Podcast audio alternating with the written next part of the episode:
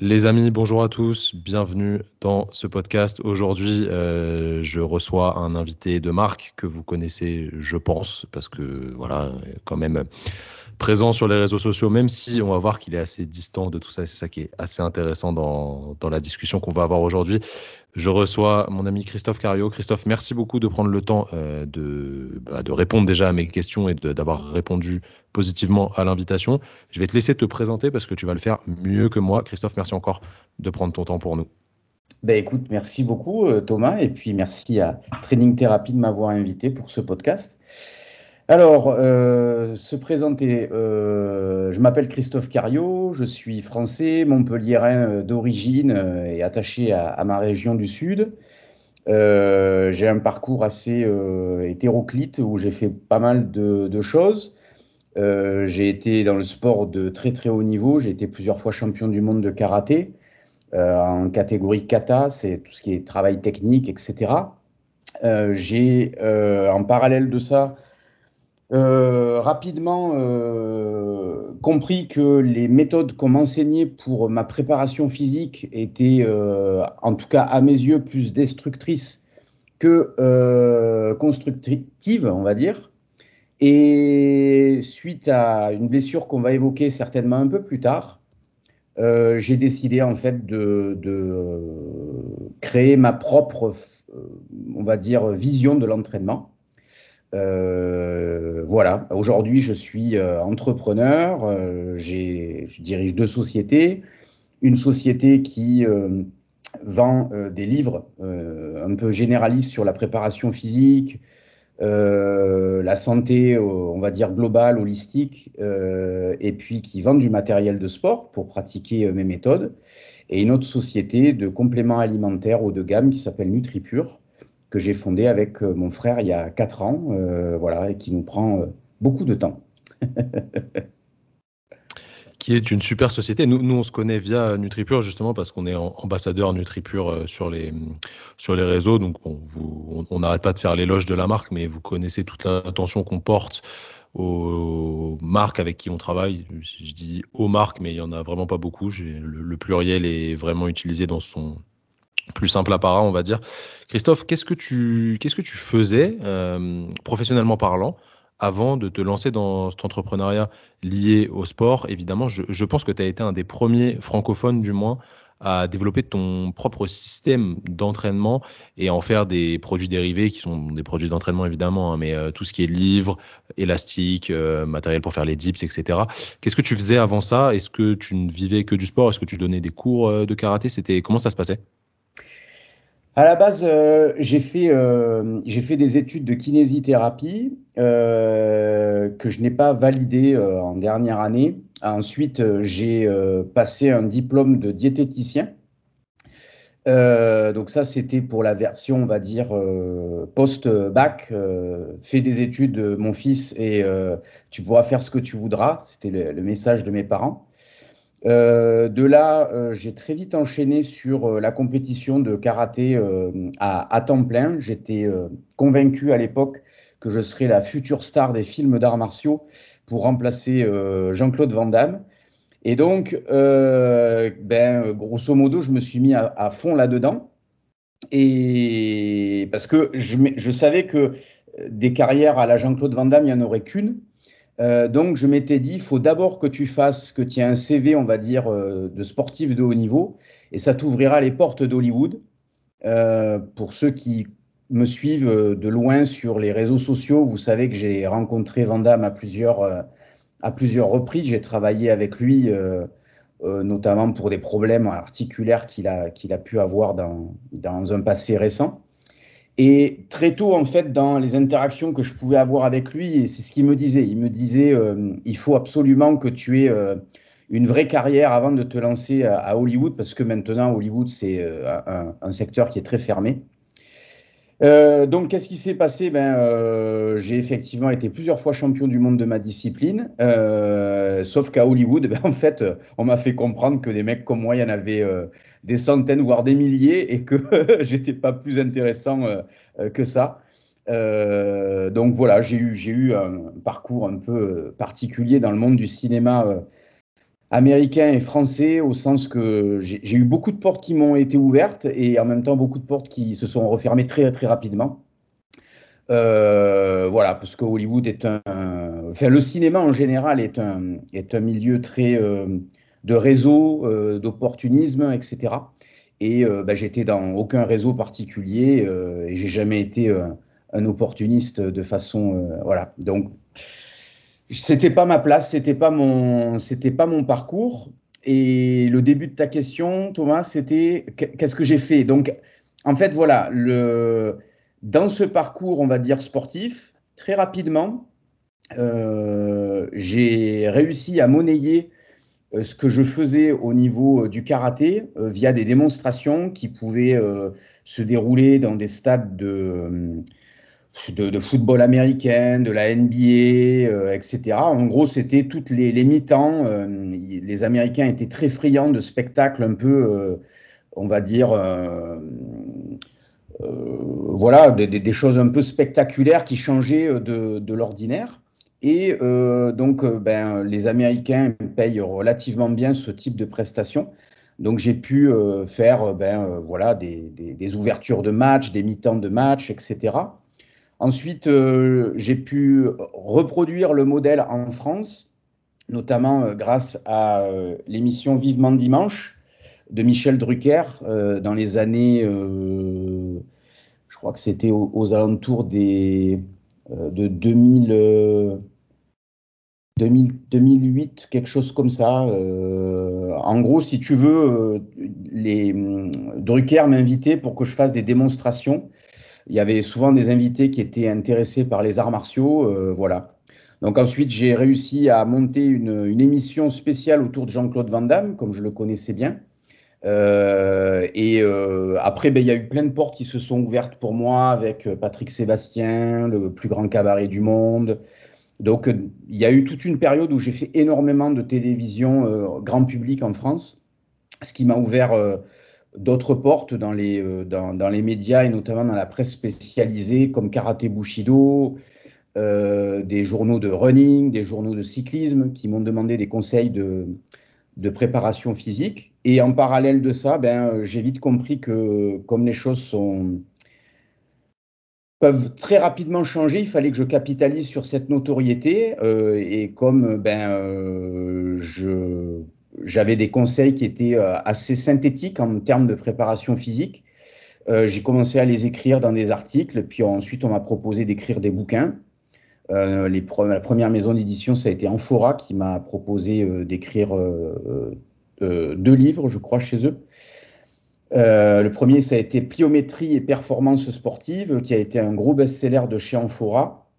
le second, ça a été Préparation physique des sports de combat. Ensuite, euh, j'ai été contacté par euh, carrément Karaté Bushido qui m'a demandé d'écrire une, euh, un hors-série, euh, préparation physique, euh, qui s'est vendu à plus de 170 000 exemplaires. C'était la meilleure vente en fait de Karaté Bushido. Et c'est ce qui m'a vraiment fait connaître de beaucoup, beaucoup de gens dans le monde des, arts martiaux de façon... voilà, c'est ce qui m'a donné une certaine réputation et un certain crédit euh, et ensuite, j'ai enchaîné avec la collection chez Thierry Soucar Édition, où j'ai écrit euh, 12 livres chez eux, euh, dont Un corps sans douleur, euh, enfin, plein de, plein de titres qui étaient très avant-gardistes pour l'époque. Et un jour, euh, je me suis rendu compte en fait que les éditeurs gagnaient beaucoup plus d'argent qu'ils ne m'en donnaient. et j'ai décidé de créer ma propre maison d'édition, tout simplement. Voilà. Alors j'ai un milliard de questions là qui, qui, me sont venues. Je les ai pas notées parce que j'aime bien quand les discussions sont, sont, fluides. Je vais reprendre du départ. Du coup, tu es parti aux États-Unis. Euh, oui. Tu es parti à quel âge? J'ai fait plusieurs séjours. En fait, je partais, euh, je partais pas, généralement, je restais pendant trois mois. Euh, C'était le, le, la durée du visa, euh, si tu veux, de touristique. Et donc j'étais hébergé par des copains sur place qui me permettaient de, de, pouvoir vivre chez eux. Et puis comme on, on voilà, on gagnait relativement bien notre vie grâce à toutes ces démonstrations dont je t'ai parlé, ça permettait voilà de, de, de, vivre une, une, vie relativement correcte sur place. Donc j'ai fait ça pendant quelques années. ensuite, voilà, j'ai fait des séjours très très réguliers aux États-Unis, au Canada notamment, en Amérique du Nord. Et la, première fois que tu es parti, c'était avec quel âge? Alors, la toute première fois que je suis parti aux États-Unis, j'avais 13 ans. Euh, ouais, 12-13 ans. C'était. Je redoublais ma seconde. Euh, donc, je sais plus quel âge on a en seconde, ça doit être ça, 12-13 ans.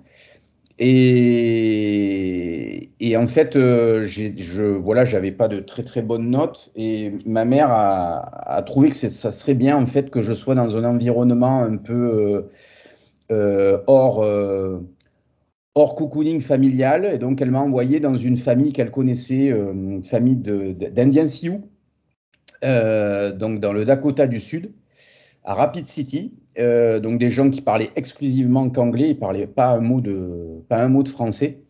Et en fait, ben, ils m'ont pris avec eux dans les réserves indiennes. Et donc, j'ai passé tout un été dans les réserves indiennes à, observer, à participer à la culture amérindienne, euh, puisqu'ils font beaucoup de cérémonies l'été aux, États-Unis, euh, les, Sioux. Euh, et donc, ben, je parlais quasiment pas anglais en partant. Et puis, quand tu as faim, tu apprends vite à, essayer de comprendre. voilà, donc la fin justifiant les moyens. Ben, j'ai appris l'anglais de cette façon-là, de manière accélérée.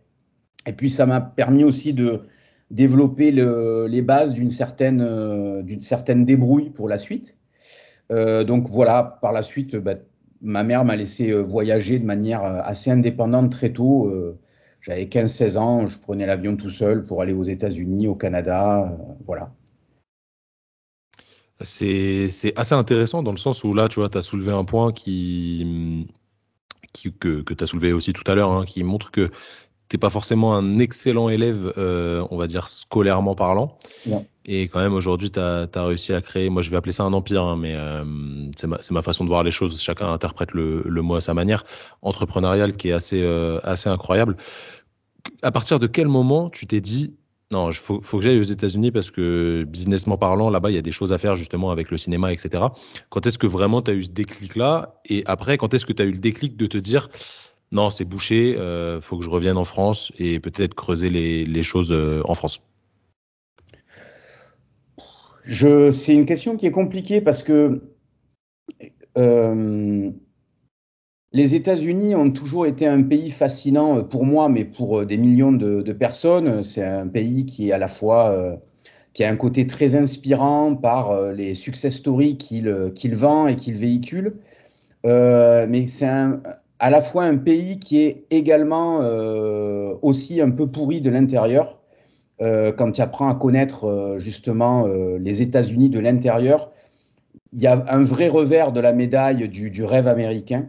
Euh, et donc, comme j'y suis allé très tôt et que j'ai été confronté à ça, je veux dire, ce séjour par exemple chez les Amérindiens, il a été très formateur pour moi parce que j'ai justement vu le revers de la médaille.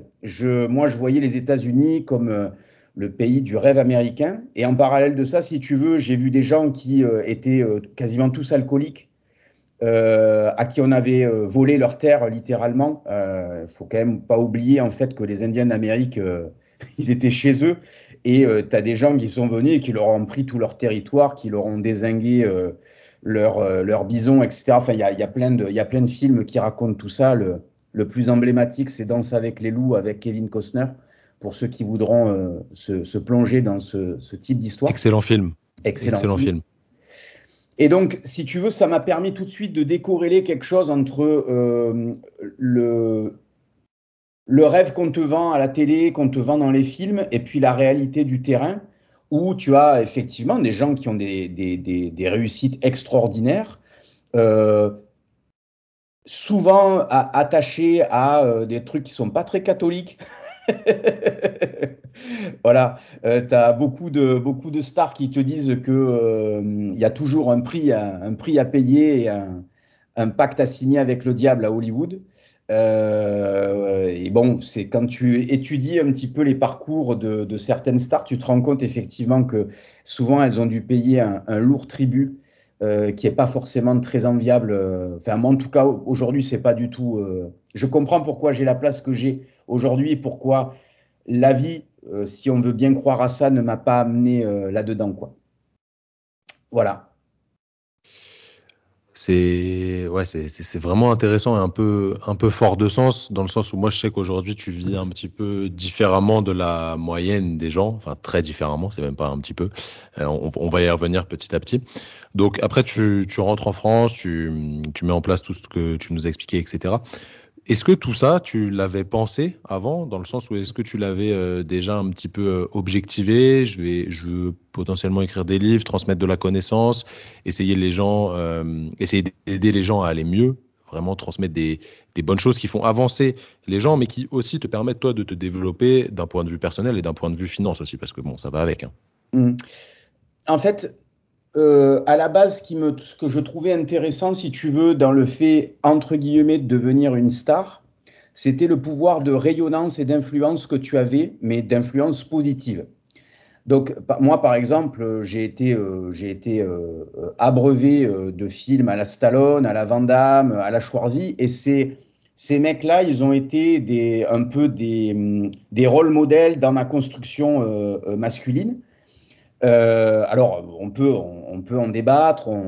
Est-ce que c'est euh, finalement des, bons, euh, des bons exemples à suivre, des types qui désinguent 200 personnes dans chacun de leurs films? Tu vois, on peut, on peut discuter philosophiquement parlant de tout ça, mais bon, on, va rester focus sur quelque chose de, de simple.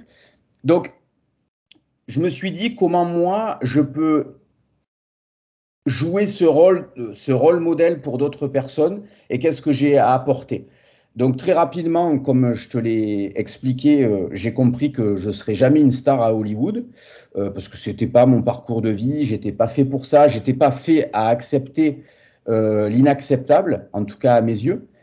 Euh, et donc rapidement, si tu veux, il y a des choses qui se sont développées dans, ma vie où je me suis dit, ben j'ai des compétences euh, visiblement, il y a des gens qui ont envie de les écouter. Euh, le message que je peux donner, il a une, euh, il, il, a une résonance chez les gens.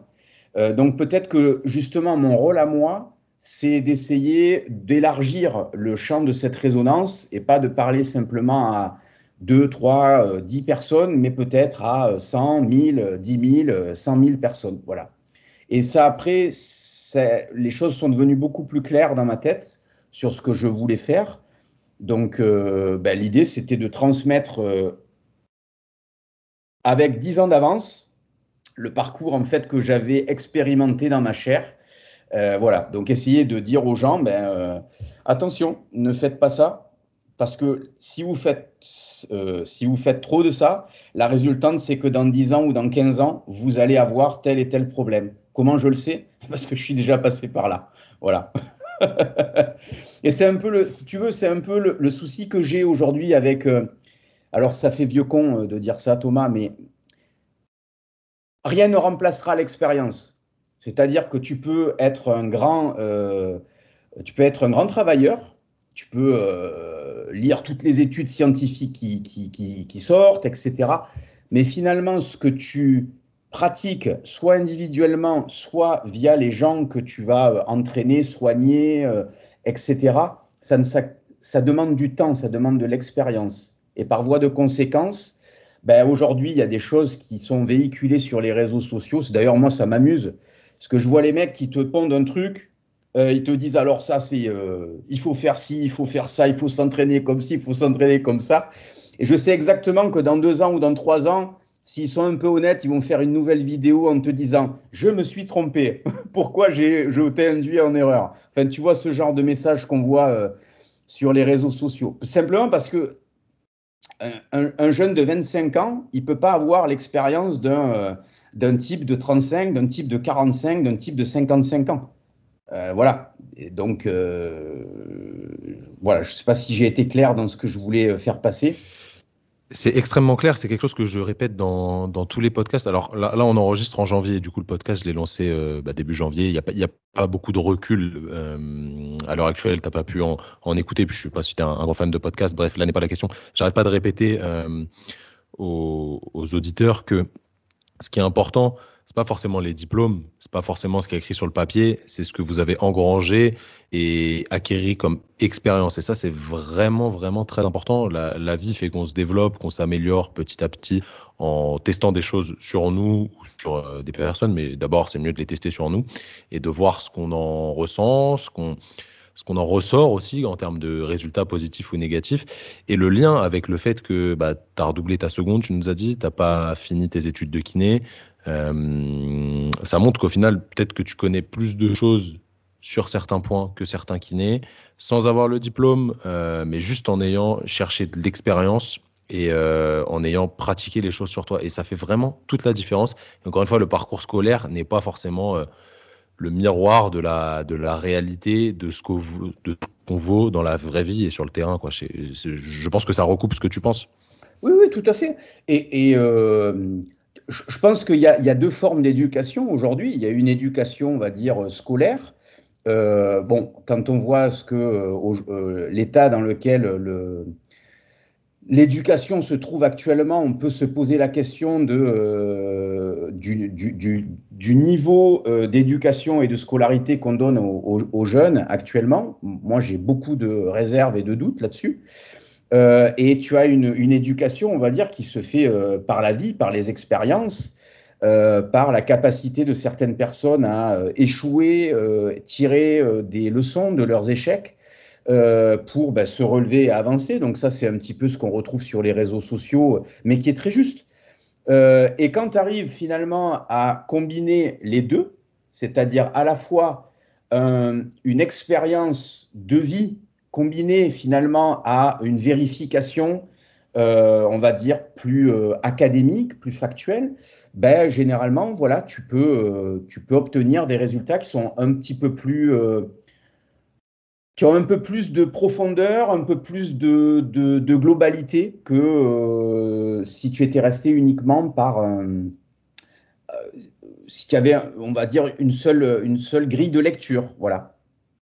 Donc moi, si tu veux, par rapport à ça, je peux juste rajouter euh, que généralement, ce que j'ai toujours fait, c'est j'ai toujours cherché à expliquer ce que j'expérimentais et ressentais à l'intérieur ou ce que j'observais chez les autres. Donc, à un moment donné, tu vois, les livres, je les ai écrits comme ça. C'est-à-dire que j'avais euh, telle et telle euh, expérience corporelle, j'avais observé ça chez des gens que j'avais entraînés, et comment ça s'expliquait. Voilà. Et donc à partir de là, ben, j'allais chercher euh, des, des, réponses, parfois des réponses qui me semblaient euh, extrêmement euh, simples et cohérentes, parfois des réponses voilà, qui, qui, que, j'ai toujours pas de, on va dire, d'avis définitif. D'ailleurs, je suis pas sûr que on arrive à avoir les réponses surtout dans une vie en fait. Voilà. Je pense que C'est compliqué à mon avis, ouais. Ouais, complètement. On va, on, on va, essayer de recontextualiser les choses pour donner un petit exemple. Si, si je prends l'exemple de ta blessure, euh, ta, blessure assez grave qui est arrivée euh, au mollet, si je dis pas de bêtises, si je me souviens bien. Euh, comment tu pourrais nous expliquer le fait que ça, ça t'ait appris bah, pas mal de connaissances sur la gestion des blessures, euh, bouger dans un corps sans douleur, etc. Parce que bon, c'est toujours mieux de faire du sport sans se faire mal. Euh, quelle a été ton expérience avec ça? Et pour nous donner vraiment l'exemple, tu vois, pour moi c'est un exemple typique. Alors le contexte, euh, je fais, euh, je m'entraîne en, on est en 99, 2000, 2001, je suis à l'apogée de ma carrière sportive. On m'invite un petit peu partout euh, dans le monde. Je fais beaucoup de, prestations, euh, euh, voilà, à la télé, pour des médias, etc. Et première des choses que je ne fais pas, j'écoute plus mon corps. C'est-à-dire que j'ai plein de signaux corporels qui remontent, euh, inflammation tendineuse, euh, contracture musculaire à répétition, etc.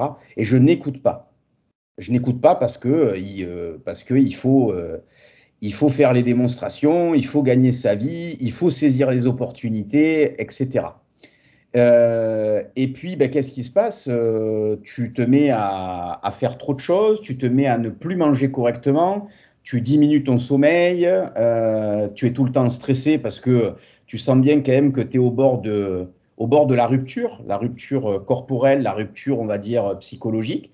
Mais tu t'accroches parce que tu as un environnement de, jeunes qui fait que tu peux supporter ça à cette époque-là. Et puis en, septembre 2002, euh, je, vais faire, euh, la démonstration de trot au, c'était au Zénith du Havre.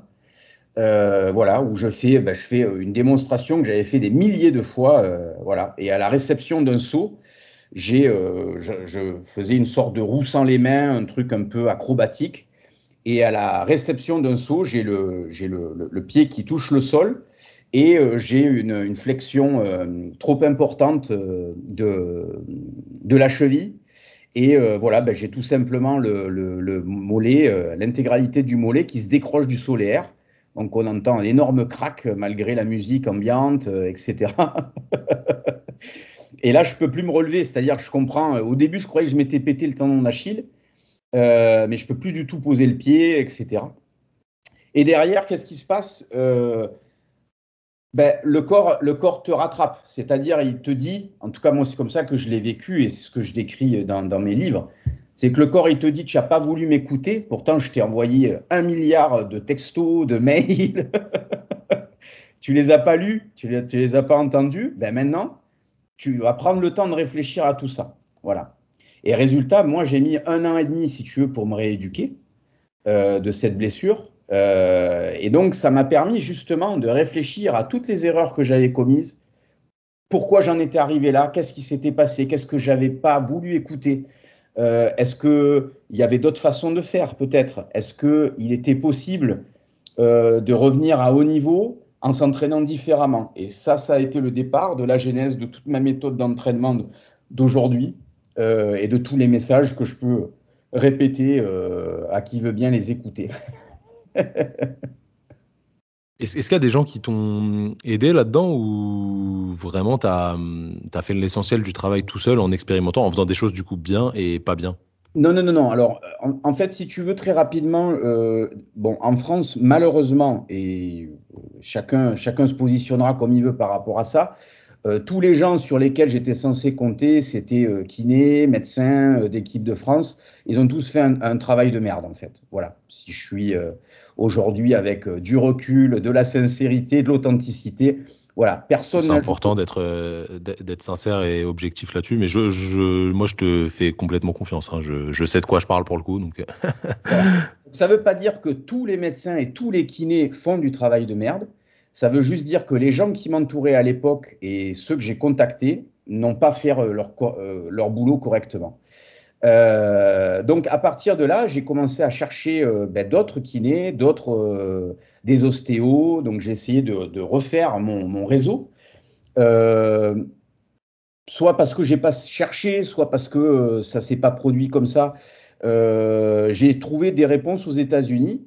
Donc j'ai eu la chance, par exemple, de rencontrer Gray Cook, pour ceux qui connaissent en, en, France. Euh, voilà, j'ai travaillé avec Gray Cook, j'ai travaillé avec euh, Mark Verstegen, qui, est, qui, a, qui, a, créé en fait à l'époque Athlète Performance, qui aujourd'hui s'appelle Exos, qui est un, un, énorme empire de la préparation physique.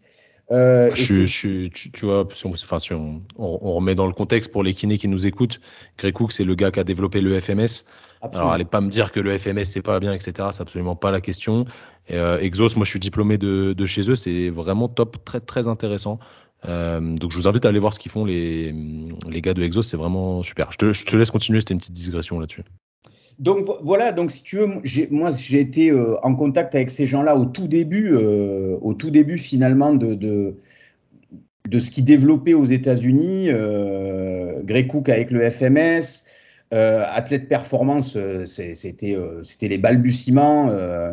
il avait un tout petit centre en Arizona on, prenait des bains froids euh, dans des piscines de, gamins euh, gonflés, euh, gonflés avec un compresseur. En fait, on est très très loin des installations qu'ils ont aujourd'hui. C'était les premiers temps de, enfin, du travail tridimensionnel, à la fois en puissance, à la fois en pliométrie, etc. Euh, donc, ben, j'ai rencontré euh, Mike Clark également, qui était le directeur de la, qui avait créé la, NASM, donc National Academy of Sport Medicine, voilà, qui, qui pareil, donc voilà un petit peu le contexte. Je rencontre ces gens-là par les contacts que j'avais dans le sport de haut niveau. Attends, je, fais une petite parenthèse c'est ouf quand même parce que c'est des, c'est, on va dire que c'est les références dans chaque domaine ces gars-là. Donc c'est, ouf que tu aies pu les rencontrer. Euh, tu, tu, vas nous dire comment, est-ce que c'est un concours de circonstances, etc. Moi je pense qu'il n'y a rien qui se fait au hasard. C'est qu'une question de, voilà, les, gens qui doivent se croiser se, se croisent parce qu'ils ont des points communs. Mais euh, vas-y, tu vas nous en expliquer un petit peu plus. Mais c'est vraiment des pointures les gars en fait, je m'étais lié, je m'étais lié d'amitié avec certains joueurs de, la, NFL à l'époque, s'appelait Vernon Davis, etc. Et euh, parce que ces mecs-là me voyaient en démonstration dans les matchs de NFL, dans les mi-temps, et, les Américains, ils aiment bien les trucs un peu spectaculaires. Et euh, voilà, moi j'avais, j'avais ce côté, je suis quelqu'un de, je, je, suis petit de taille, je fais 1m70.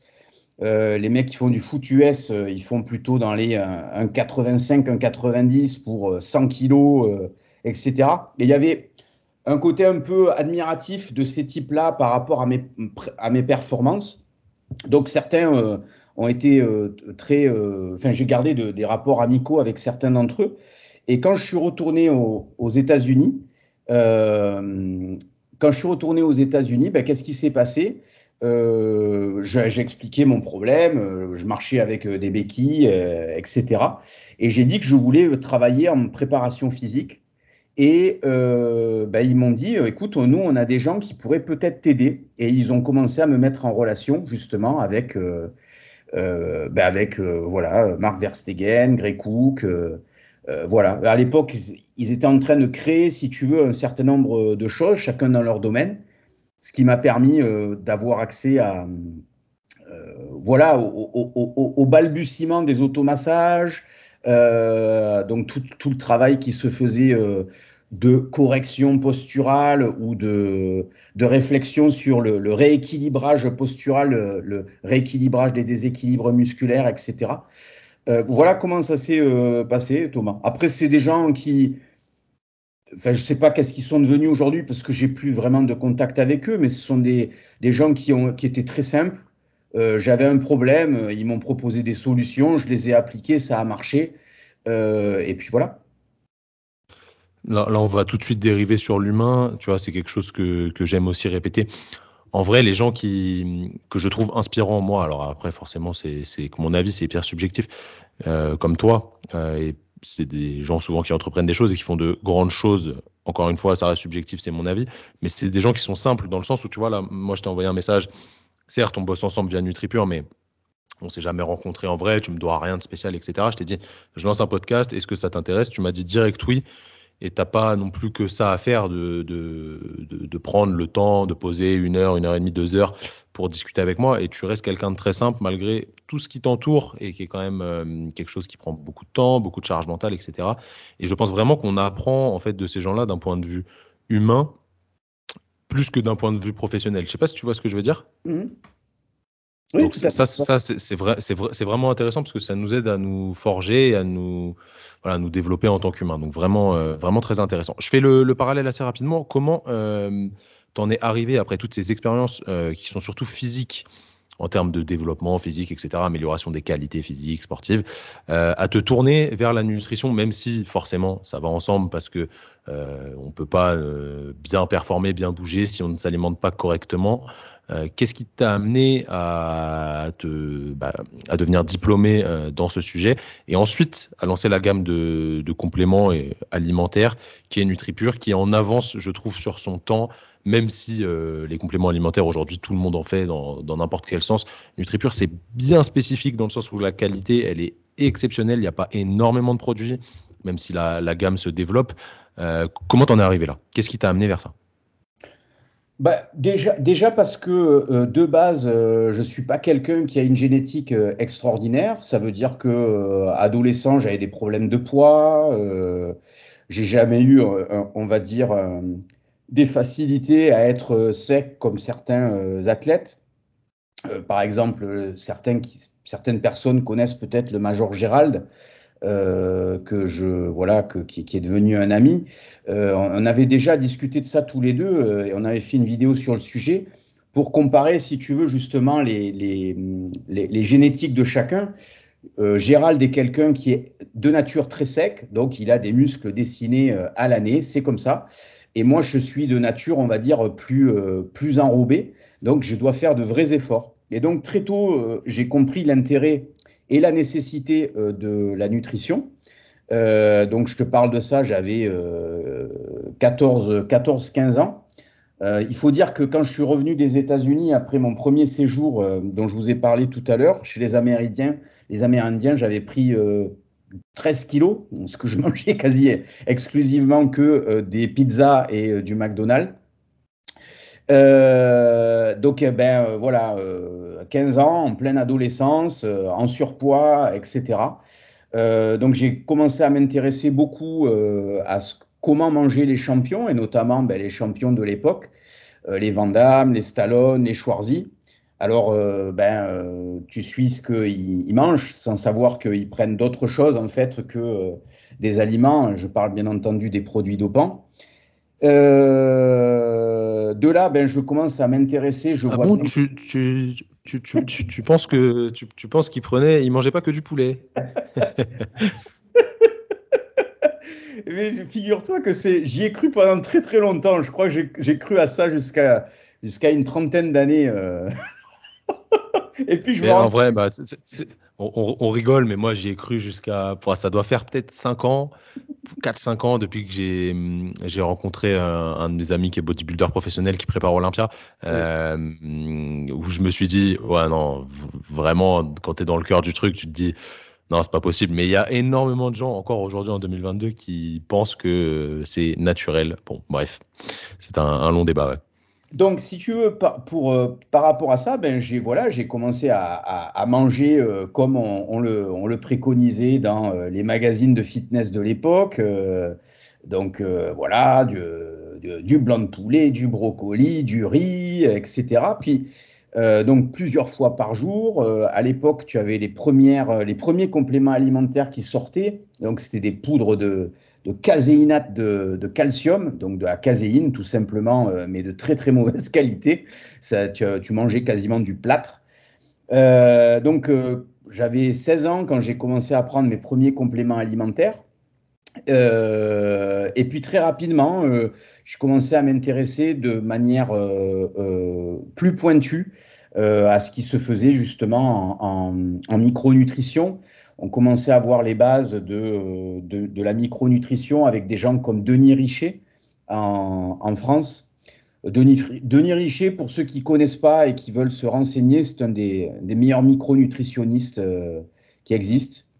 Euh, voilà, donc vous, il y a certaines personnes qui, euh, voilà, qui ont, qui ont, qui ne le connaissent pas. Je pense que c'est une grosse erreur. Vous avez d'excellents livres c'est quelqu'un qui va très très loin euh, sur les ces dernières années particulièrement, qui explique les rapports épinutritionnels, c'est-à-dire euh, l'interaction de ce qui se passe euh, au niveau de l'alimentation, des carences micronutritionnelles au niveau justement épigénétique.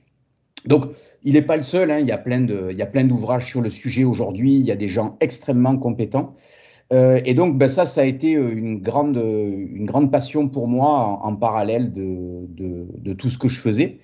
Voilà, donc à partir de, de 20 ans, j'ai commencé à lire assidûment tout ce qui se faisait, que ce soit au niveau de, de, la compréhension du microbiote intestinal, la compréhension de mécanismes physiologiques du stress oxydatif, etc. Et tout ça corrélé soit avec une amélioration de euh, ma nutrition, euh, et puis ben, la, suite logique, c'était la micronutrition avec euh, potentiellement aider le corps, aider les performances en prenant par exemple un peu plus de magnésium, en comblant des, déficits en vitamines du groupe B, en s'intéressant à ce que faisait le coenzyme Q10, etc. Voilà. Donc ça c'est euh, j'ai 47 ans cette année, euh, tu vois, euh, je m'y suis mis à 20 ans, ça fait 27 ans que je m'intéresse au sujet, voilà. Donc, tu as, creusé, le, as creusé le truc, si on, si on peut dire ça. Exactement, j'ai creusé le truc, j'ai essayé beaucoup de choses. Ensuite, on a eu dans les années à partir de 2000-2005, on a commencé à avoir les premières parutions sur euh, toutes les problématiques autour du microbiote, notamment des additifs alimentaires qui euh, occupaient une place de plus en plus grande. Et quand tu commençais à regarder ben, derrière tes compléments alimentaires, euh, ben, tu t'apercevais en fait que tous les additifs qui étaient décriés dans les études que tu lisais, ben, en fait tes compléments alimentaires, ils les contenaient. donc là, j'ai commencé à chercher des marques qui n'en contenaient pas. Euh, je me suis aperçu que c'était très compliqué en fait de trouver des marques qui n'en contenaient pas. Euh, donc, dans un de mes précédents, bouquins qui s'appelait euh, CTS Nutrition, qui est l'ancêtre de, Santé et Nutrition que j'ai remis d'actualité, j'avais sorti une phrase qui était dans l'avenir, le plus important. Dans l'avenir, la question ne sera pas de savoir si on, alors comment j'avais sorti ça? Euh, La question ne sera pas de savoir si je ne suis pas exposé à des polluants, mais surtout de diminuer ma charge en fait euh, polluante dans mon organisme. Donc j'avais déjà compris que dans l'environnement dans lequel on était, si tu veux, c'était quasiment impossible euh, d'échapper en fait aux polluants euh, qui se retrouvaient partout, hein, euh, je veux dire tous les types de pollution auxquelles on est exposé. Et finalement, le plus important était de diminuer cette charge le plus possible. Voilà. Et ça, c'était il, y a, il y a quasiment dix ans maintenant. Et tu veux que je continue sur NutriPure? Bien sûr. Voilà. Et donc, ben, euh, euh, lorsque lorsqu'on évolue justement dans le temps, il y a euh, il y a une réflexion qui commence à naître euh, autour de, de, du CTS. Beaucoup de gens me demandent qu'est-ce que je prends comme complément alimentaire, etc. Où est-ce que je me fournis, et tatati et tatata. Et puis en parallèle de ça, j'ai mon frère qui a son propre parcours professionnel. il est ingénieur de, de, formation, il a créé différentes boîtes, travaillé pour différents cabinets de conseil. Euh, et puis, euh, il y a un alignement de, planètes qui se fait il y a cinq ans en arrière, où euh, il me dit, écoute, si tu veux, je bosse pendant plusieurs mois sur ta gamme, et on la sort sur CTS. Et puis, en, travaillant dessus, il s'aperçoit, un, que le marché est, très porteur, deux, que les us et coutumes de ce marché, c'est un peu le Far West, c'est-à-dire que on, peut te vendre tout et n'importe quoi en te disant que euh, il suffit juste de mettre la bonne étiquette euh, et voilà. Et donc euh, il me dit si tu veux, on crée une société ensemble parce que un, je pense que tu n'y arriveras pas tout seul. Il y a trop de choses à maîtriser, voilà. Deux, ça m'intéresse de développer ça humainement parlant parce que ça permettrait de d'avoir un impact favorable sur les gens et notamment, ben voilà, sur les jeunes générations. Et, voilà, donc euh, on, crée NutriPure. C'était en quelle année ça? Euh, ben, C'était il y a 5 ans et on crée NutriPure en décembre, officiellement en décembre 2017. Voilà. Ok, donc euh, ouais, on vient de fêter les 4 ans de, de la marque là. Exactement.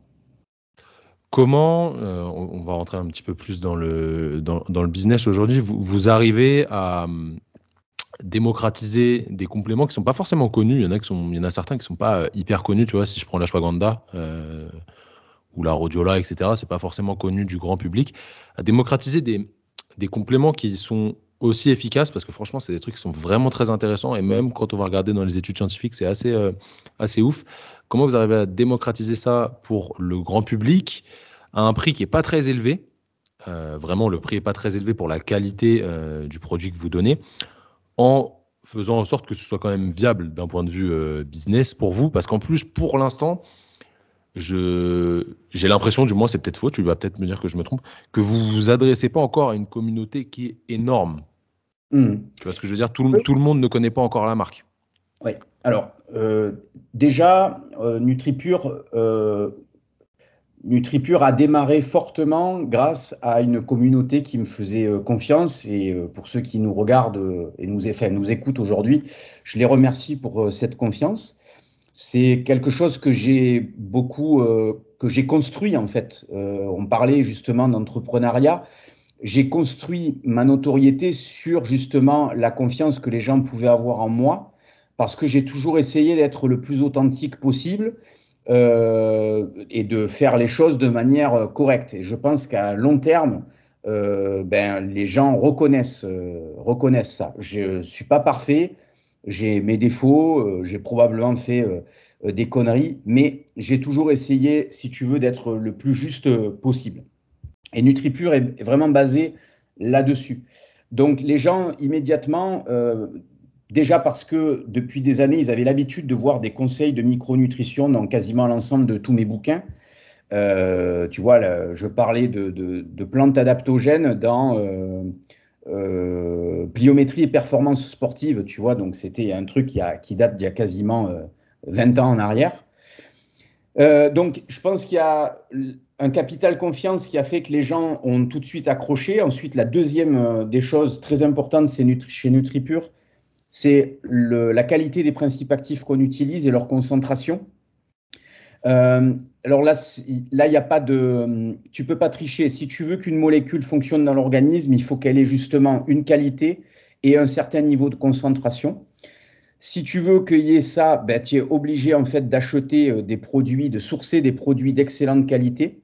Ensuite, euh, ces produits-là, tu es obligé de réduire tes marges, tout simplement, parce qu'ils seraient trop chers pour la majorité des gens. Donc, il faut accepter, un, de vendre un excellent produit à un prix qui est relativement euh, convenable ou accessible au plus grand nombre. Et le modèle économique, ben, euh, le plus simple, c'est euh, de diminuer le nombre de distributeurs, le nombre d'intermédiaires entre nous et les consommateurs. Donc ça, ça a vraiment été le modèle, si tu veux, qu'on a choisi avec mon frère, qui a ses limites hein, euh, aujourd'hui. Donc tu parlais de, de, phase de développement, mais une des raisons pour lesquelles NutriPure ne pourra pas devenir un, un géant, si tu veux, de, des compléments alimentaires, c'est précisément parce que les marges que nous pouvons faire sur nos compléments ne peuvent pas être importantes. Euh, tu as par exemple des multivitamines qui te sont vendues, euh, on va dire, un prix autour d'une vingtaine d'euros. Euh, les marques mettent en fait euh, des, que des génériques ou des molécules de, avec des, de très très mauvaise qualité, donc ils achètent à des prix très très bas. Et donc, ils peuvent faire des marges qui sont euh, extrêmement colossales et donner euh, 30, 40, 50% de marge à un pharmacien, chose que nous, on ne peut pas faire. Voilà. Je ne sais pas si j'étais simple. Oui, bien sûr, bien sûr. Il y, a, il y a des points de distribution aujourd'hui. Il me semble en avoir vu passer quelques-uns, mais je pense que la plupart du, de la vente se fait sur le site quand même. Oui, la majorité, c'est sur le site. On a pas, beaucoup de box de CrossFit qui euh, distribuent nos produits. Euh, mais voilà, ce sont des ventes, des, des ventes, euh, euh, on va dire additionnelles, où c'est pas, tu, tu, tu, gagnes pas ta vie avec en, en, revendant des produits NutriPure. Voilà, ou alors il faudrait en vendre beaucoup. Oui, vraiment beaucoup, je pense.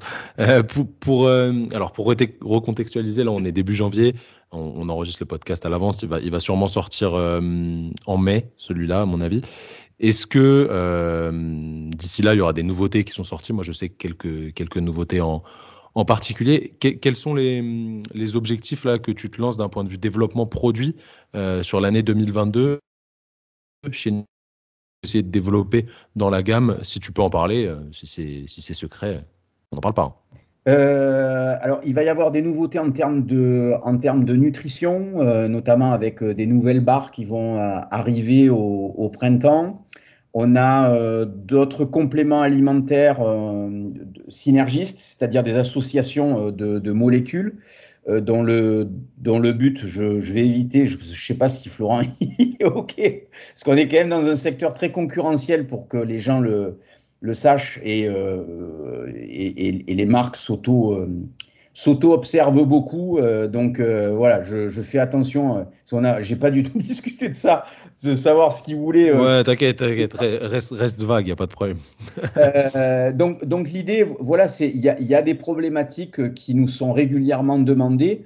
Et l'idée, ben, c'est de répondre à ces problématiques avec notre savoir-faire et avec des, des molécules qui ont été un petit peu triées sur le volet euh, pour leur, euh, la qualité de, des matières premières qu'on peut utiliser.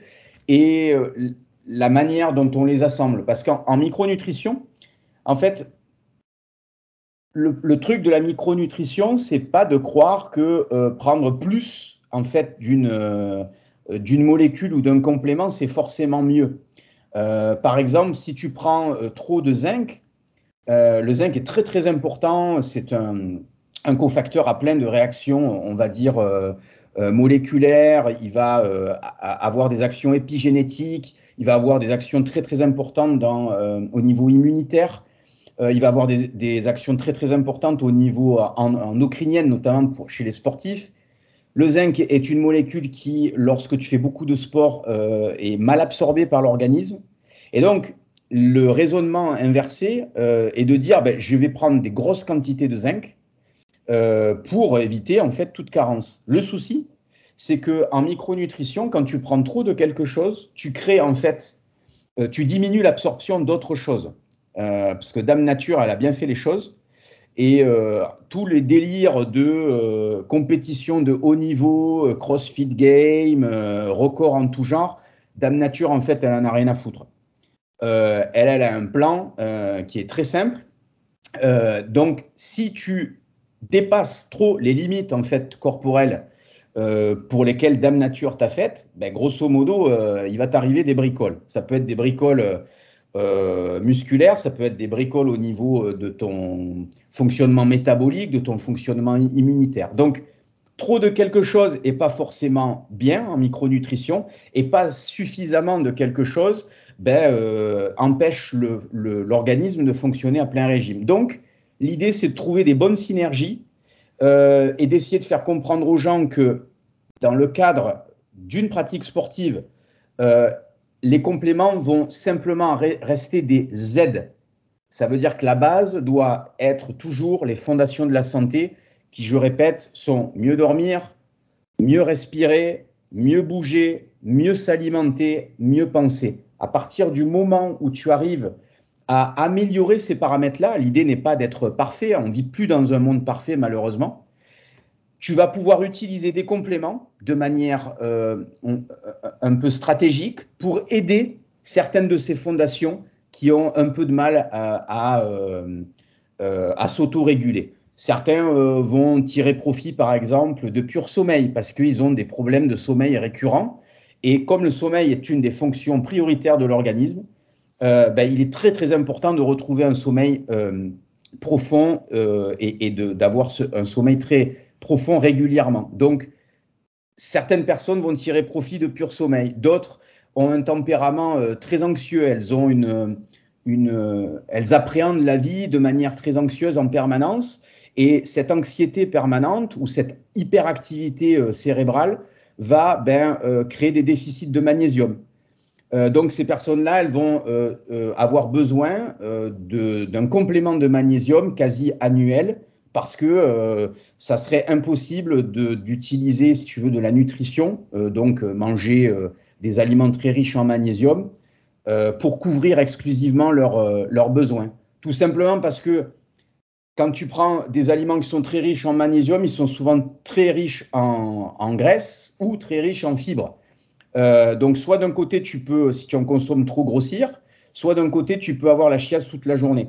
Donc, euh, au bout d'un moment, tu es obligé de réguler ça et d'utiliser éventuellement un complément spécifique de magnésium. Et donc, l'idée de, de NutriPure, c'est vraiment d'aider les gens à mieux, euh, mieux maîtriser ces cinq fondations de la santé et de, les saupoudrer d'un petit peu de compléments NutriPure en fonction de, leurs besoins. Voilà. C'est très intéressant ce que tu viens de dire. Euh, pour en revenir sur ces cinq fondations de la santé, là, le sommeil, la respiration, euh, le fait de bouger, de bien s'alimenter, etc. Euh, comment toi actuellement, tu, je vais dire, t'entraînes ça, va essayer d'englober beaucoup de choses dans le sens ça, où comment tu t'entraînes musculairement, comment tu t'entraînes d'un point de vue cardio, comment tu essayes d'optimiser ta récupération. Est-ce que tu entraîne ta respiration? Comment, comment ça se passe pour toi en ce moment, sachant qu'on est tout le temps en train d'évoluer plus ou moins et que notre mode de, d'entraînement change? Je pense que tu t'entraînes pas exactement comme tu t'entraînais il y a 5 ans actuellement. Euh, alors, déjà, euh, je m'entraîne quasiment comme dans mes livres. Je dis pas ça pour les vendre. Euh, en fait, je m'en fous en fait si vous les achetez ou si vous les achetez pas. Euh, voilà. Si vous les achetez, c'est très bien pour vous parce que vous allez apprendre des choses. Achetez-les quand même. c'est gentil, toi. Euh, mais si vous les achetez pas, c'est pas grave. Euh, voilà. Mais je m'entraîne comme dans mes livres parce que tout simplement, je suis convaincu que ce que je propose euh, est quelque chose qui est bon pour moi et bon pour pas mal de personnes qui pratiquent. Je, comment je m'entraîne aujourd'hui? Déjà, j'ai plus d'objectifs particuliers. mon but est, simplement de rester en bonne santé, d'être heureux, d'être heureux le plus possible au quotidien. Et donc, je fais euh, des choses qui me rendent heureux. Euh, donc, euh, c'est un mélange de beaucoup de choses. Euh, c'est un mélange à la fois de pratiques corporelles comme euh, un peu de travail respiratoire méditatif. donc, c'est pas vraiment de la méditation, c'est pas vraiment de la respiration. C'est un mélange des deux. Donc, j'essaie simplement de travailler ma respiration en me focalisant sur des sensations corporelles ou en écoutant euh, un rossignol qui chante euh, dans la, dans la nature, euh, voilà, de travailler un petit peu sur des, des choses comme ça. Ensuite, je pratique ce que j'appelle les MAC. Les MAC sont des mobilisations articulaires contrôlées. Euh, pour, en kinésithérapie, aujourd'hui, vous avez un, un, Américain qui a développé un, un système qui est similaire, qui s'appelle Andreo Spino, Spina, euh, qui a créé. Ouais, Andreo Spina, donc bon, Ouais, nous, on, en parle souvent. on, a fait la formation euh, juste avant que ça devienne extrêmement à la mode. Euh, ces, ces, deux dernières années là, ça, ça se ressemble beaucoup, mais après, après lui, met beaucoup de, de théories derrière euh, qui plaît énormément au kiné. Forcément, plus il y a de références scientifiques, plus ça leur fait plaisir, même si au final, il n'y a pas tant de références scientifiques que ça dans, dans la formation. Mais c'est vrai que ça se recoupe. Du coup, tu vois, c'est intéressant dans le sens où les gens qui font vraiment les choses, lui, c'est un mec qui bouge très bien. Euh, je pense de base, euh, mais bon, il a entraîné le truc. Les, les, les gens qui font vraiment les choses, qui s'entraînent d'une certaine manière, ont des résultats. Et ce que vous faites tous les deux, ça se recoupe beaucoup. Et au final, les résultats sont assez semblables dans le sens où il y a peu de blessures, un bon contrôle du mouvement, une capacité d'être un humain très fonctionnel. On va dire ça. Je parle pas du terme fonctionnel à la mode CrossFit, mais voilà, qui peut se mouvoir naturellement comme un humain. Donc ça se recoupe, c'est très intéressant d'ailleurs. Mmh. Euh, donc ça, je, pratique ça euh, quasiment tous les jours. Euh, j'en je, je, pratique plusieurs fois dans la journée. Euh, ensuite, euh, ben, je mélange plusieurs formes d'entraînement. Moi, je pratique pas du tout l'haltérophilie. je fais principalement que du travail de pliométrie, du travail avec bande élastique, poids du corps, et un peu de travail avec charge additionnelle. Euh, comme, enfin voilà, c'est, ça fait des années que je le dis, les, gens choisissent de ne pas, de, ne pas entendre cette partie du message, euh, mais euh, j'ai toujours utilisé des poids, euh, que ça soit des kettlebells, euh, des haltères, etc. Simplement, ça représente un volume qui est très limité chez moi, grosso modo entre entre entre 15 et, et 25% de mon entraînement est consacré à ça. Ça peut être simplement des, des circuits à l'intérieur d'un training euh, que je vais faire avec des haltères ou des kettles. Ça peut être euh, du développé, euh, du développé sur Swissball avec des haltères qui me permet à la fois de travailler mon gainage et en même temps de laisser mes scapulas libres de leur mouvement. Euh, voilà. Et sinon, ben après, je fais, je rajoute beaucoup de travail aux anneaux euh, ou sur barre parallèle, donc du, travail de gymnastique ou de street workout euh, plus traditionnel. Euh, en parallèle de ça, euh, je continue à pratiquer un peu les sports de combat, euh, principalement en faisant du sac de frappe, parfois en répétant quelques, quelques gammes que j'ai pratiquées pendant de nombreuses années, des coups de pied, des machins. J'aime beaucoup la randonnée. depuis l'accident du mollet, je suis pas très adapté à la course à pied. C'est-à-dire c'est vraiment mon mollet qui décide si je peux faire des sorties longues ou pas. Donc je, au bout d'un moment, j'en avais un petit peu assez d'être tributaire de ça, donc j'ai arrêté de courir de façon régulière et je marche plus. je fais du VTT de manière très très tranquille, c'est-à-dire que je suis le genre de mec qui descend de son VTT en descente pour éviter de se péter la gueule. je préfère monter, euh, monter et forcer dans les quadriceps que prendre des risques en descente de me péter une, une clavicule ou, de me fracturer le crâne sur un tronc d'arbre. Qu'est-ce que je fais d'autre, Thomas? J'essaie d'être synthétique. Donc, je m'entraîne quasiment tous les jours. Tous les jours, je fais quelque chose. je varie les intensités. je suis très très à l'écoute de ce que me dit mon corps, surtout aujourd'hui où j'ai plus d'objectifs particuliers. voilà. Donc ce que je fais, c'est que généralement, j'entraîne le haut, j'entraîne le bas, je fais une journée de semi-récupération avec beaucoup de mag, beaucoup d'automassage, beaucoup de travail respiratoire, parfois des bains glacés, et je recommence le cycle. Des fois, je fais du bi-quotidien en rajoutant un petit peu de VTT ou une, ou une randonnée, notamment l'été, je passe beaucoup de temps à la montagne. Euh, Qu'est-ce que je pourrais te dire d'autre? Euh, bah, c'est pas mal déjà. Oui, c'est pas mal. ouais, c'est c'est pas mal. Et puis tout ça, ça te permet de bon d'avoir un corps encore une fois fonctionnel euh, et d'arborer un physique quand même euh, très esthétique dans le sens où je sais que c'est quelque chose qui, est important pour toi. Euh, tu étais fan, je vais mettre des, gros guillemets, hein, de tous les Stallone, etc. C'est quand même, quand même important. Euh, ça fait toujours plaisir d'avoir un, corps euh, sportif, athlétique, etc. Faut pas, faut pas cacher les choses. Enfin, je sais pas ce que tu en penses, hein, mais. Oui, tout à fait. Après, après par rapport à l'esthétique corporelle, tu as plusieurs façons d'aborder le truc. Aujourd'hui, si tu n'as pas, de, si pas un physique, entre guillemets, les gens ne t'écoutent pas. C'est-à-dire qu'il y a un lien de un lien qui se fait, euh, mais qui est lié à, la surmédiatisation des réseaux sociaux et des, physiques euh, athlétiques sur les réseaux sociaux.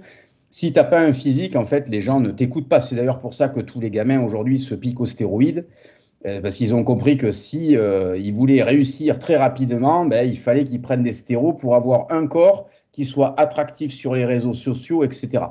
Ce qu'on leur a pas dit, c'est qu'ils allaient avoir de gros problèmes de santé dans un laps de temps relativement court, mais ça c'est un autre débat. Euh, donc moi j'ai compris, j'ai compris si tu veux que le, corps avait euh, été un moyen d'expression euh, et donc un moyen d'attraction. Donc c'est aussi un moyen de, de, faire réfléchir les gens. Les gens ils me voient torse nu sur mes anneaux en train de faire mes trucs. Il y en a qui se disent j'aimerais bien faire la même chose que lui aux anneaux. Il y en a qui se disent j'aimerais bien avoir le même physique que lui, donc je vais faire des anneaux. Donc en fait chacun trouve en fait, euh, utilise entre guillemets ce qu'il voit sur les réseaux sociaux comme source de motivation. Euh, donc pour moi, oui, c'est important. Et puis là, il y a aussi une réalité euh, assez pragmatique, c'est qu'en général, un physique athlétique est un physique en bonne santé. C'est pas c'est pas un, gage absolu parce qu'il y a beaucoup d'athlètes qui ont de très beaux physiques et qui sont pétés de partout. Euh, mais en général, voilà, c'est, euh, il vaut mieux avoir un physique plus athlétique euh, parce que ça laisse présager que le corps fonctionne un peu mieux que lorsque tu es sédentaire ou avec des problèmes de surpoids, etc. Voilà. Ok, bon, je, rejoins complètement, complètement ce que tu dis. c'est intéressant. On, on, va revenir un petit peu plus sur le côté personnel, tu vois, un petit peu mindset autour de tout ce que tu entreprends. Bon, on a bien compris que tu étais quelqu'un qui était vraiment euh, entrepreneur dans l'âme, dans le sens où tu fais des choses pas pour montrer que tu fais, que tu crées des choses, mais surtout pour te développer toi-même parce que ça t'apporte de la connaissance et ça, ça t'aide à solutionner des problèmes auxquels tu fais face. Et ça, c'est important parce que c'est uniquement ça qui permet d'aider les autres après, selon moi, encore une fois. Qu'est-ce qui te motive vraiment au fond de, toi-même? Quelle est ta, la, flamme qui t'anime à faire tout ce que tu fais aujourd'hui et tout ce que tu as développé dans, ta vie? Vraiment, est-ce que tu as réfléchi déjà là-dessus et qu'est-ce, qui fait vraiment que tu, fais les choses? De manière simple, aider, euh, les gens, euh, une personne à la fois, euh, et gagner honorablement ma vie. Voilà, c'est les deux principes qui m'animent au quotidien. Voilà. Euh, et d'ailleurs, d'ailleurs, pour ceux qui euh, pour, ceux qui s'intéressent, on va dire, à autre chose que euh, qu'à une vision cartésienne de l'existence, et, si on, rentre dans un, aspect un peu plus spirituel des choses, à chaque fois que j'ai été, on va dire, démotivé par par ce que je faisais, parce que voilà, parce que c'est des fois c'est difficile, des fois, euh, je sais pas trop euh, quelle, quelle, direction l'humanité prend, surtout ces, ces, derniers, ces derniers temps. et bizarrement, en fait, ben, au moment où je suis le plus démotivé, prêt à tout abandonner, ben, je reçois dans la journée deux, trois messages, mails, etc., de gens qui me disent J'étais, j'étais désespéré, j'avais mal partout, et j'ai suivi votre méthode de, de à la lettre, de A à Z. Et aujourd'hui, je me sens beaucoup mieux dans mon corps, dans ma tête. Donc, je vous remercie beaucoup. Et donc, quelque part, euh, la vie se charge toujours, en tout cas jusqu'à présent, et si on veut bien y croire, euh, de, me, de me rappeler quelle est ma mission en fait sur Terre. Voilà. C'est très très beau ce que tu viens de dire. Ça va nous lancer parfaitement sur les deux questions de fin du podcast parce que voilà, tu as, des choses à faire après, donc on va pas faire durer les, le, podcast pendant deux heures. Je pense qu'on en refera euh, ensemble parce qu'on a pas mal de, choses à se dire. Christophe, je vais te faire jouer un, un petit jeu auquel tu vas parfaitement euh, réussir. je vais te proposer des valeurs. Alors, des valeurs, c'est des, des mots derrière lesquels tu mets une signification qui te ressemble, qui t'anime, qui te semble important pour toi, voilà, des, tes valeurs personnelles. Je te propose une liste, pas trop trop longue. Tu vas m'en garder trois et tu vas me définir euh, ces trois-là, celles qui te représentent le plus, celles qui sont le plus importantes pour toi. Ok? Mm-hmm. Allez, c'est parti.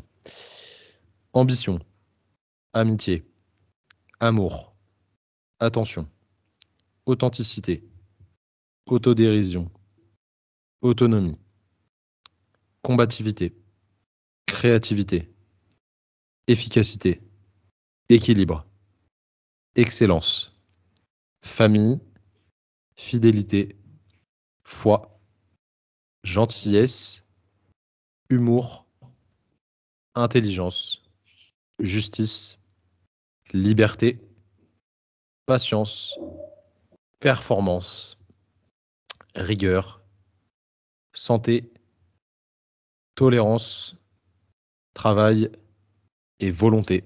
Si tu devais m'en garder trois, je sais que c'est difficile comme, euh, comme exercice. Ah ouais, c'est dur parce que tu as envie de tout garder, hein, mais je, sais que c'est dur. Alors, euh... celles qui t'ont le plus, euh, tu vois, marqué, vraiment, où ouais. tu, tu, les as entendues, tu t'es dit, ouais, c'est ça, quoi. Alors, je te dirais que, je te dirais que ça, ça dépendrait, euh, ça pourrait, ça aurait évolué, en fait, dans ma, dans ma timeline de vie, en fait. C'est-à-dire qu'il y a certaines choses qui m'ont beaucoup animé quand j'étais jeune, euh, je pense à euh, combativité, euh, amitié, persévérance. voilà, ça, ça a été tout le début de, mon existence.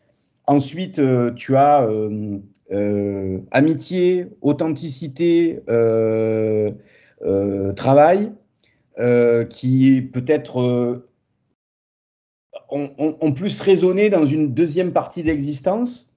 Et aujourd'hui, par rapport à tout ce qui se passe, c'est euh, justice euh, et amour euh, qui, me, viendraient spontanément.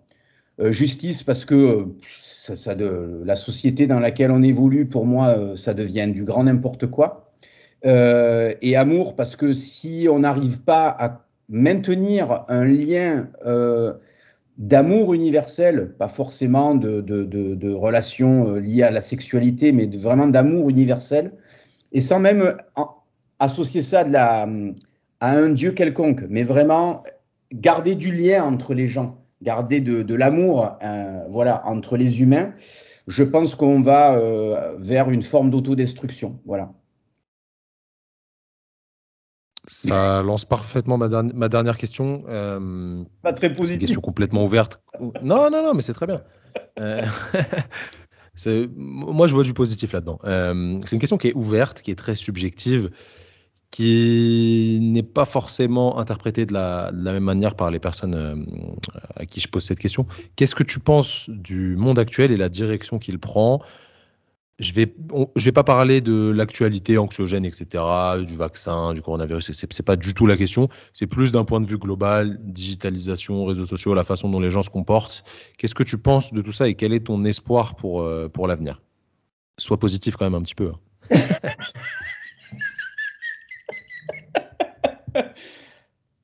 euh, alors dans les valeurs que tu as énoncées, il y a authenticité. J'essaie d'être le plus authentique possible.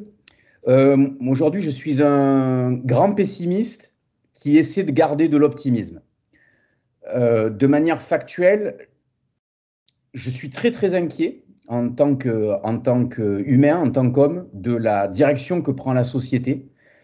Euh, je suis très très inquiet de voir que des gens sont prêts à se mettre un casque sur la tête pour faire de la réalité virtuelle en fait euh, dans le futur métaverse de, de l'autre taré de Facebook. Alors je suis très critique hein, vis-à-vis -vis de ces gens-là.